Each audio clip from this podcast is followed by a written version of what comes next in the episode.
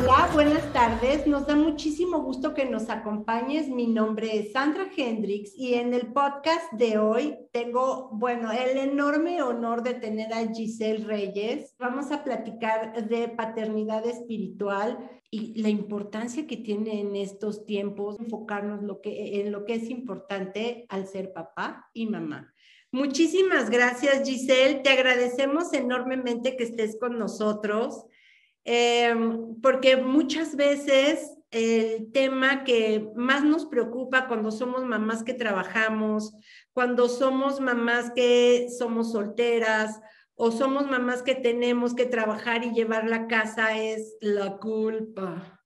Claro, pues yo feliz de estar aquí contigo compartiendo esta información, como dices, tan, tan importante, que es la culpa, que es algo que nos han inculcado a lo largo del tiempo, pero ahorita platicamos de eso. Pues bueno, soy Giselle Reyes, soy terapeuta de niños con problemas, soy terapeuta emocional espiritual, soy mamá adoptiva, tengo dos hijos y pues me dedico a acompañar a papás y a mamás en su camino de paternaje y maternaje desde un lugar distinto, desde un lugar espiritual, desde un lugar donde tienen mayor conciencia. O sea, no significa que no se enojen y no griten y no nada, sino que son mucho más conscientes, ¿no? Porque como bien dices, creo que uno de los retos que tenemos los papás ahora, que nuestros papás no tuvieron, son las redes sociales, por ejemplo, que tienen sus pros y sus contras, pero claramente es un reto mayor al que tuvieron nuestros papás. Entonces, lo más importante en este momento, se los digo, papás, mamás, es tener una capacidad para sostener y para estar nosotros enteros, sin culpas y demás, para poder acompañar a nuestros hijos en este camino de las redes sociales, ¿no? Yo creo que tienes absolutamente toda la razón, pero es acompañar a nuestros hijos a través de todo el camino, porque yo creo que desde que tú y yo éramos chicas o desde que nuestras mamás fueron nuestras mamás, el concepto de maternidad y paternidad ha cambiado impresionantemente, que durante siglos mantuvo un status quo y que probablemente a principios del siglo pasado era el, la mamá es la responsable del hogar y ti, ti, ti, ti, y luego, conforme fueron cambiando las cosas durante las guerras, en los 60, en los 70, en los 80, cuando las mamás se tuvieron que convertir en parte fundamental de la fuerza laboral, empezó a haber un cambio muy importante de la mano con el cambio generacional, ¿no? Y la aparición de las redes sociales, las distracciones, este, y yo creo que un componente muy importante de culpa, de frustración y de muchas veces no saber cómo manejar el paternaje y el maternaje. Amo esas palabras. Y ahora yo creo que es un cambio adicional por estos últimos 18 meses que hemos vivido en donde la cultura, la adopción de la tecnología, el cambio de la vida, el cómo nos adaptamos, incluso nuestra propia casa, ha cambiado de forma importante y la angustia que ahora representa que los niños regresen a la escuela y los niños que estuvieron aislados durante tanto tiempo con mamá y papá. ¿Tú qué has visto de esto? Cuéntanos. Mira, Sandra, la verdad es que, como bien dices, los cambios generacionales, digo, nos, nos, llevan, nos impulsan a evolucionar, pero también hay cosas que se han ido perdiendo con el tiempo que son como muy importantes retomar. Eh, dijiste algo fundamental, antes la mamá se quedaba en casa, era el rol que pues se encargaba de los niños y demás, y los papás salían y eran los proveedores, ¿no? Cuando hay un, cuando hay una guerra, cuando hay una situación económica donde ambos tenemos que aportar, se empiezan a perder un montón de cosas y lo que empieza a pasar es que antes la cultura se pasaba de manera vertical, de generación en generación, ¿no? tu abuela, tu bisabuela, y había muchísimos rituales familiares que se han perdido a lo largo del tiempo. Yo sabía, por ejemplo, que los domingos sí o sí comíamos en casa de mi abuela, ¿no? Aunque fuera yo teenager, adolescente, el novio, o sea, ya no había ni chance de decir no voy. Ahora lo que está pasando es que esta cultura se está pasando de manera horizontal entre pares. Y eso es un reto y es algo alarmante en cierto sentido, porque ¿qué pasa? que los jóvenes o los niños tienen que ser guiados por adultos, porque si son guiados los niños guiando niños, pues son ciegos guiando ciegos. Entonces, culturalmente hay una falta de volver a ese conectar con el adulto, con la jerarquía, con la experiencia. Y claramente la jerarquía de los papás ahorita, muchos de los papás que yo veo en asesoría, literal llegan y me dicen, es que no le puedo decir nada porque se enoja y grita y se va, y como ahora no les puedo decir porque se trauman. Hay una falta, Sandra, de que los adultos puedan asumir su jerarquía desde la autoridad. Nosotros fuimos una generación, cada generación tiene sus características, y nosotros fuimos una generación muy sometida, pero tiene sus puntos buenos, ¿no? Todas las generaciones tienen sus pros y sus contras, pero nosotros sí veíamos al adulto como una figura de autoridad. A veces la ejercían desde el autoritarismo, que no es lo ideal. Y ahora lo que yo he estado observando, y justo a partir de esta situación de la pandemia, muchas familias en crisis porque la verdad es que es una realidad que cuando todo el mundo nos levantábamos 6 de la mañana y los niños ya al camión y tú al gimnasio a trabajar o lo que fuera, de repente ya nada más tenemos momentos muy cortos de conexión en las noches y conexión entre comillas, porque en realidad estamos todos ahí, pero cada quien haciendo sus cosas. Una gran ventaja de la pandemia y muchas mamás me lo dicen, para algunas, para otras no, es como decir, claro, es que ahora estoy conociendo a mis hijos, ¿no? Y a veces sí nos alucinamos, pero ya hacemos cosas juntos, o sea, estamos conviviendo y eso es algo increíble. Y algo muy importante es como poder darse cuenta, hay mamás que, que trabajan y que salen y que tienen este tema de la culpa, yo siempre les digo, siempre es muchísimo mejor tener una hora o media hora con tus hijos, pero al 100%, que estar todo el día ahí, pero no estar ahí, porque hay mamás y papás de cuerpo presente. Y cuando una mamá o un papá está de cuerpo presente, se genera muchísimo resentimiento. Tenemos que cambiar este paradigma de que la mamá no hace nada y se tiene que quedar en casa, porque el tema de la culpa no nos sirve para nada. O sea, la culpa es algo que nos han inculcado. Es como si nuestros hijos se sintieran culpables por irse a la escuela y dejar sola a mamá. Qué gran punto. Fíjate que el tema ese es importante porque culpa genera más culpa, ¿no? Y si yo estoy con mi criatura sintiéndome culpable o estoy en el trabajo sintiéndome culpable porque no estoy con, el, con mi hijo, no puedo estar en realidad bien en ningún lado y la energía que empiezo a generar a la hora que llego a casa es de mucha frustración y de desesperación y de más culpa. Justo lo dijiste así, diste en la clave. Cuando yo estoy en un lugar donde, como bien dices, estoy en la casa pensando, híjole, no terminé lo del trabajo o estoy en el trabajo pensando en mis hijos, cuando nos llenamos de culpa, la culpa es una emoción que tiene una energía que va para abajo. Entonces me voy llenando de resentimientos y cuando mi hijo tira el jugo, pues me le voy a la yugular y le pego de gritos porque estoy vaciando mi frustración de no haber estado todo el día con él y entramos en un ciclo donde me frustro, le grito, me siento culpable, entonces digo, bueno, ya luego le voy a dar chance, entonces le doy chance que vea la tele hasta las 10 de la noche, pero yo me tengo que acostar porque si no al día siguiente entonces ya cuando a las 10 le digo, ya mi amor, y no quiere y me hace un berrinche, me pongo como loca y vuelvo otra vez a sacar mi culpa y mi frustración en, mi hijo, ¿no? O en mi pareja.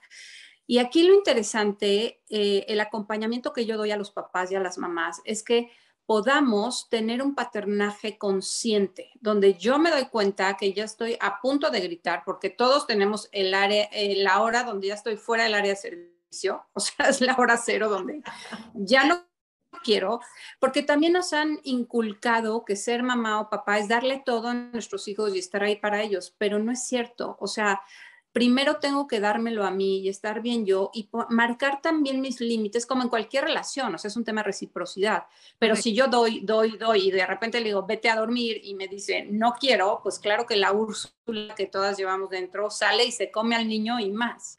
Y entonces, ¿qué pasa? Que nos genera mucha culpa y al día siguiente volvemos a tener la misma dinámica y no logramos salir de ahí.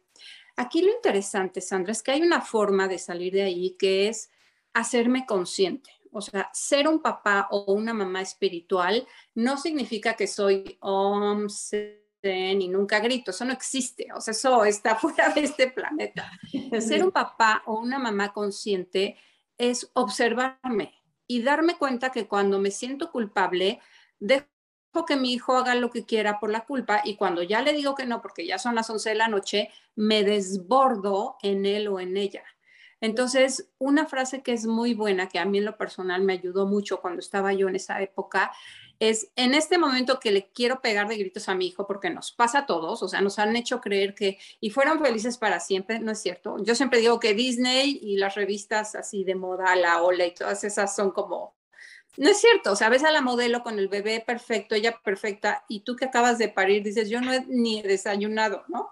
Entonces aquí lo interesante es como decir, en el momento en el que mi frustración, mi estrés, mi cansancio, mi hambre, la voy a desbordar en mi hijo, detenerme y literal hacerme la pregunta, ¿cuál sería mi respuesta más alta en este momento? Y ahí tienes una lección, porque ese es un tema de lección. Eh, en estos casos, cuando llegan mamás conmigo y me dicen, es que fui súper violenta y lo nalgué y le pegué, que a todos nos pasa, muy poca gente habla de esto, pero es algo que pasa y que no está bien, porque además en Latinoamérica y en México tenemos esta creencia de que es por su bien, ¿no? Esta nalgada me duele más que a ti y el niño voltea con cara de, obvio, no, o sea, eso no es educación, o sea, una nalgada no es educación. Y aquí lo interesante es poder detenerte y decir, ¿cuál es mi respuesta más alta en este momento? Pegarle a un niño es una respuesta de una frecuencia muy baja, muy primitiva. Entonces, a lo mejor mi respuesta más alta es correr al baño y morder una toalla. Claro que tu hijo te va a seguir y va a tocar la puerta, pero lo estás haciendo desde un nivel mucho más evolutivo. Estás usando tu cerebro emocional y racional, no el cerebro reptiliano. Entonces, ahí es donde la culpa, la culpa tiene una parte que es muy interesante si la usamos para evolucionar y es el arrepentimiento. O sea, si yo digo, híjole, le pegué de gritos, estuvo horrible, tengo una junta mañana y estoy muy estresada y me desbordé en él, porque sí pasa, pero mañana, ¿qué puedo hacer distinto? Eso sí nos funciona. Cuando la culpa nos hace movernos del lugar, asumir mi responsabilidad y hacerlo distinto, para eso sí nos sirve.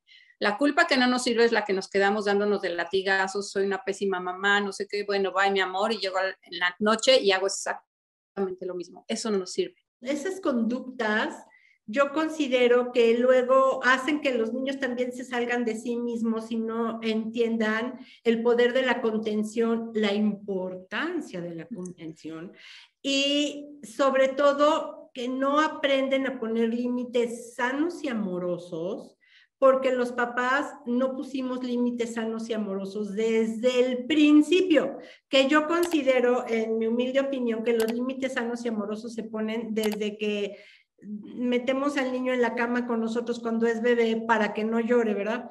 Y le damos de comer lo que sea para que no llore y le damos el celular a los seis meses de edad para que se distraiga, ¿no?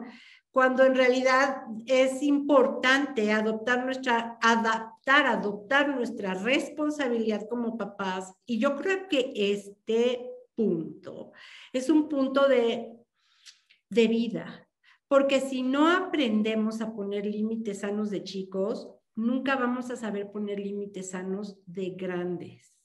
Y eso lleva a relaciones terriblemente dolorosas yendo hacia adelante.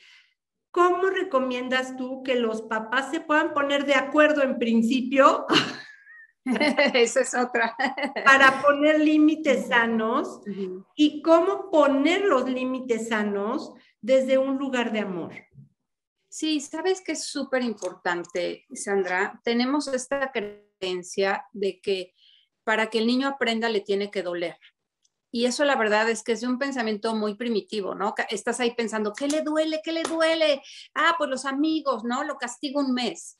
Entonces aquí lo interesante, como bien dices, es yo siempre en mis cursos les recomiendo a los papás, a ver, si nos sentamos a planear una vacación, nunca nos sentamos a decir, oye, a ver, para ti, ¿qué reglas son importantes en nuestra familia? ¿Qué valores son importantes en la educación de nuestros hijos? Porque como bien dices, cuando tú te casas o estás con una persona, esa persona tiene su backpack de un montón de cosas y baila tango. Y yo tengo el mío y bailo rock and roll. Y de repente nos subimos a la pista y ¿qué vamos a bailar? O sea, desde ahí tenemos que empezar a decir, nos tenemos que poner de acuerdo. Y fíjate que es muy chistoso, porque en uno de mis cursos una mamá una vez me dijo, me acabo de dar cuenta que mis hijos tienen un montón de reglas que la verdad a mí me valen gorro y me la paso peleando con ellos por algo que a mí no me importa. Entonces, así como hacemos un plan financiero, así como planeamos las vacaciones, yo los invito a que se sienten y hagan tres reglas y tres valores que son importantes para cada uno de papá y mamá y se pongan de acuerdo, porque cuando un niño siente que papá y mamá van sobre la misma línea, no va a tratar de meterse entre ellos. Cuando un niño siente que hay congruencia, que hay estructura, porque es más, son muy chistosos, van y le preguntan a papá o a mamá, no, mamá, ¿puedo Nutella? Y la mamá, no. Y van con el papá, sí, mijito, claro. Y entonces eso confunde muchísimo a los niños. Y claramente, Sandra, una de las cosas que yo he observado que nos cuesta más trabajo como, como papás es sostener la frustración de mi hijo cuando yo le digo que no a algo. Y esa es una de las enseñanzas espirituales más importantes en la vida. Debería de haber una materia de esa desde kinder. Cuando tú le enseñas a tu hijo que se tiene que adaptar cuando las cosas no son como él o ella quiere, le estás dando, o sea, oro molido para el resto de su vida, porque yo también les digo a, papás, a ver, o sea, ¿cómo le puedes pedir a un niño de cuatro años que no pegue de gritos cuando le dices que no a algo, si un señor de 50 está pegando de gritos en el coche y tocando el claxon y pegándole a la pared en su oficina? O sea, somos una sociedad, nosotros somos la generación X, es una generación que nunca supimos cómo manejar las emociones porque no se hablaban. La ventaja es que los niños que nacieron a partir del 2000 son mucho más evolucionados y más conscientes. Entonces, ellos vienen a enseñarnos que no es blanco ni es negro, es azul, amarillo, rosa, turquesa, café. Y nos están llevando, yo siempre les digo a, mis papás, ¿no? Es que es un regalo porque nuestros hijos, entre comillas, detonan nuestros botones porque no los detonan ellos porque son los aspectos que nos hacen falta evolucionar. Entonces, si yo en la mañana bajo y me quiero hacer un café porque voy a salir corriendo, porque tengo una junta y la cafetera no sirve, y pego de gritos y le pego a la cafetera y le pego al perro y aviento la taza, pues ¿qué va a hacer mi hijo cuando no pueda armar una torre de Lego? Va a ser exactamente lo mismo. Entonces, esto que tú decías es súper importante. La única manera para que un niño maneje y exprese hábilmente sus emociones es que un adulto lo enseñe. El problema es que los adultos no sabemos. Una de las cosas fundamentales que yo siempre le hago mucho hincapié a mis papás y a mis mamás es que validen lo que su hijo siente. O sea, si tu hijo llega y te dice, mamá, digo antes, ¿no? Cuando iban a la escuela, mamá, es que la maestra de química es una idiota porque me avergonzó en frente de todos, eh, porque yo tenía el cierre del pantalón abajo y me siento así, es una idiota, y bla, bla, bla, Y en ese momento nos vamos más a la conducta, decimos, no hables así de tu maestra. Y la verdad es que son momentos, Sandra, donde cuando un niño o un adolescente te vacía todo lo que siente, lo que él está buscando es un marco de referencia. O sea, si un niñito chiquito viene corriendo y se cae y empieza a llorar y yo como mamá llego y empiezo, no, a ver, Dios mío, el martiolate, la venda, el niño, si yo soy su marco de referencia, va a decir, ya estoy muerto, o sea, seguramente esto es gravísimo, porque mamá se puso así. Exacto. Y llega corriendo y yo le digo a mi vida, estás bien, déjame revisarte. El niño dice, ok, esto es, pues es llevadero, no está tan grave. Si mi hijo se cae y llora y yo le digo, no pasó nada, ese es uno de los errores más graves y lo hacemos con la mejor intención, porque entonces el niño lo que piensa es, a ver, me caí, me duele, estoy llorando, estoy triste y la persona más importante me dice que no pasó nada, el loco soy yo. Y eso es gravísimo, porque entonces les vamos quitando la brújula que tenemos todos interna y deja de confiar en lo que él siente.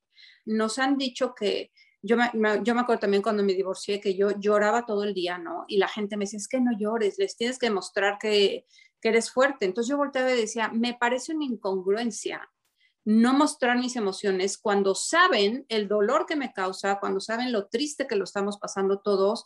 Y de verdad, Sandra, fueron momentos mágicos donde yo lloraba, ellos me abrazaban, nos abrazábamos los tres, ellos en esa época no lloraban, yo cuando estuve mejor, ellos empezaron a llorar. Y fue un momento, como tú dices, la verdad es que si le tuviéramos menos miedo a las emociones y viéramos la grandeza que es, o sea, tenemos la creencia de que ser fuerte es no llorar y es al revés. Mostrar mi vulnerabilidad es ser fuerte y tengo que aprender con quién. Entonces, como mamá, si yo lloro y les digo, a ver, estoy súper preocupada, no tengo dinero para el siguiente mes, hay mucha gente que dice, ay, no, pues eso no es cosa de niños. Perdón, pero eso, el niño percibe el contexto y percibe a mamá y cuando tú eres honesta y congruente, le estás enseñando la herramienta más importante. Tienes que ser congruente con lo que sientes, se vale sentir lo que sientes, no tengas miedo y eso forma una resiliencia absoluta para cualquier situación. Entonces, cuando yo veo a mamás que me dicen, no, no, es que yo no puedo, o sea, no puedo ver que llore, entonces prefiero, con tal de que no llore, le doy lo que quiere y con tal de que no grite, le doy el celular y con tal y cuando hacemos eso lo que pasa es que la jerarquía se invierte. Y entonces el niño en lugar de adaptarse al mundo, el mensaje que le estoy enseñando es el mundo se adapta a ti y entonces se convierte en un niño tirano. Y vemos muchos tiranos en muchos lados con la camionetota, con el coche, llegan al ballet y le hablan horrible y lo humillan. ¿Por qué? Porque son personas que nunca se adaptaron a la situación, sino más bien el mundo se adaptó a ellos. Esta parte de llorar con nuestros hijos, de explicarles cómo me siento, es la mejor manera, Sandra, para enseñarles lo que es una relación profunda. Los papás somos como un arco, ¿no? Y nuestros hijos son la flecha. Entonces, si tú jalas una flecha hacia, atrás, son todos esos años, Sandra, donde inculcas, estás, le enseñas el cuento, el libro, los dientes, y hay una edad donde esa flecha la tienes que soltar. Entonces, nuestro hijo va a salir disparado, ¿no? Sale esa flecha y ¿qué va a pasar? Pues se va a encontrar con lluvia, con aire, con viento, a lo mejor va y esa flecha se clava en un pasto y tú siempre vas a estar ahí para él o para ella. Y eso es el objetivo, que podamos tener una relación donde sepa que sin que lo sofoque, yo voy a estar aquí si me necesita y si no, anyway voy a estar aquí. De verdad, Giselle, yo considero que tu papel en la sociedad debería de ser fundamental. que, antes de tener un hijo tuvieran un año de pláticas contigo y que no, de, que, que tu, tu mensaje debería de ser hecho llegar a todos los papás en todos los momentos porque lo que, lo que, tú, lo que tú aportas a crear con un maternaje y un paternaje es una mejor humanidad, un, mejor hombre, una mejor mujer, una mejor familia yendo hacia adelante con otros valores. Por último, me gustaría dejarles una, una frasecita que se la repitan como mantra y es, cuando tu hijo esté en problemas, ¿qué te gustaría? ¿Que corra de ti o que corra hacia ti? Para que eso lo tengamos como en el retrovisor escrito. Que de eso va a depender la relación, ¿no? Básicamente. mil gracias, Giselle, mil gracias. Apreciamos tanto tu sabiduría y te abrazamos con mucho amor y, y siempre con la respuesta más alta. Exacto, ahí todos tenemos que trabajar todos los días para dar nuestra respuesta más alta. Muchas gracias, Giselle. Gracias, Sandra. Gracias, gracias. Esperamos que hayas disfrutado muchísimo este podcast con Giselle y vamos a seguir trayendo información de valor para ti. Nos encantaría que nos dejes tus comentarios, escríbenos qué te gustaría saber para traértelo, porque somos una empresa que no nada más nos preocupamos por el lugar donde vives, sino también por tu vida. Te mandamos un abrazo muy grande. Se despide de ti Sandra Hendricks, Coldwell Banker.